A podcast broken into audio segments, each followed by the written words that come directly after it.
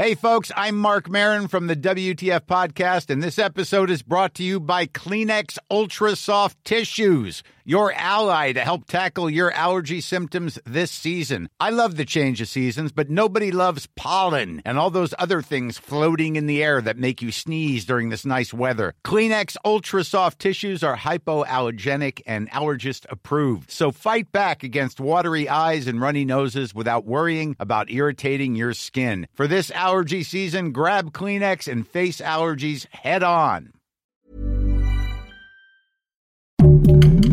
Heraldo Podcast, un lugar para tus oídos. ¿Qué está pasando en la Ciudad de México y los migrantes que acampan en la colonia Juárez? Te lo explicamos. Esto es Primera Plana de El Heraldo de México.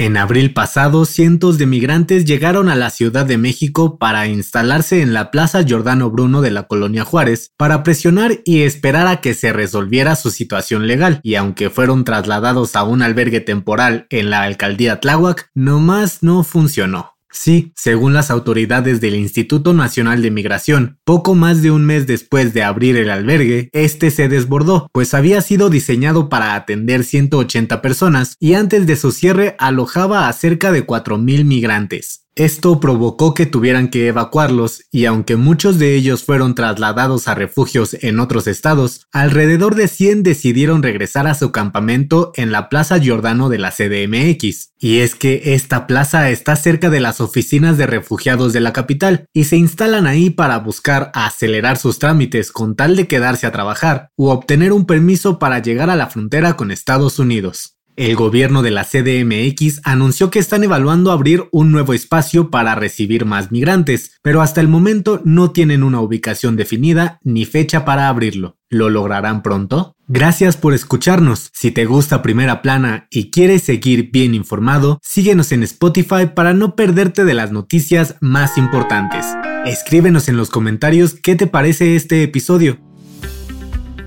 Las elecciones presidenciales de 2024 se acercan rápidamente, y mientras partidos como Morena, PRI, PAN y PRD alistan a sus corcholatas para ir por la grande, el verde ecologista no se queda atrás. Este miércoles los militantes del verde destaparon a su eventual candidato presidencial. Se trata del senador Manuel Velasco, el esposo de Anaí, quien aseguró que su partido tiene todo para ganar en 2024.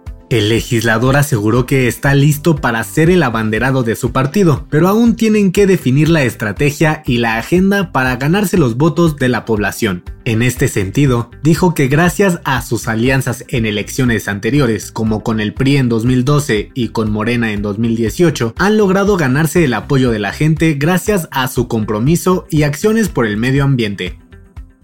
En otras noticias, este miércoles un juez federal sentenció a 92 años de prisión al exalcalde de Iguala Guerrero, José Luis Abarca, por secuestro y homicidio contra siete personas, entre ellas el activista Arturo Hernández Carmona. En noticias internacionales, en Italia las fuertes lluvias han provocado inundaciones que ya dejaron un saldo de 8 muertos y miles de personas más afectadas. Debido a esto, la Fórmula 1 anunció la cancelación del Gran Premio de Emilia Romagna programado para este fin de semana. Y en los deportes, la final de la Champions está lista. El Manchester City y el Inter de Milán se enfrentarán por la orejona el próximo 10 de junio en Estambul, Turquía, luego de dejar en el camino al Real Madrid y al AC Milán respectivamente. ¿Quién crees que sea el campeón? Déjanos tu pronóstico en los comentarios. El dato que cambiará tu día.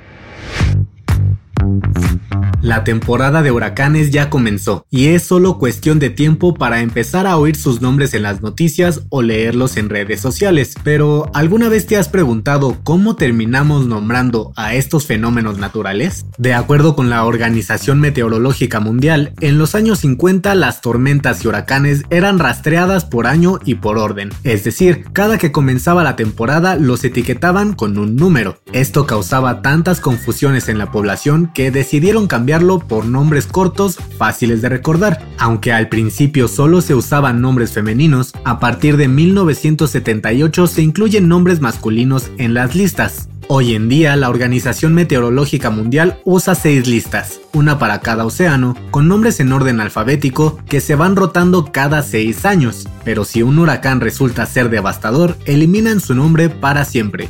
Esto fue Primera Plana, un podcast del Heraldo de México.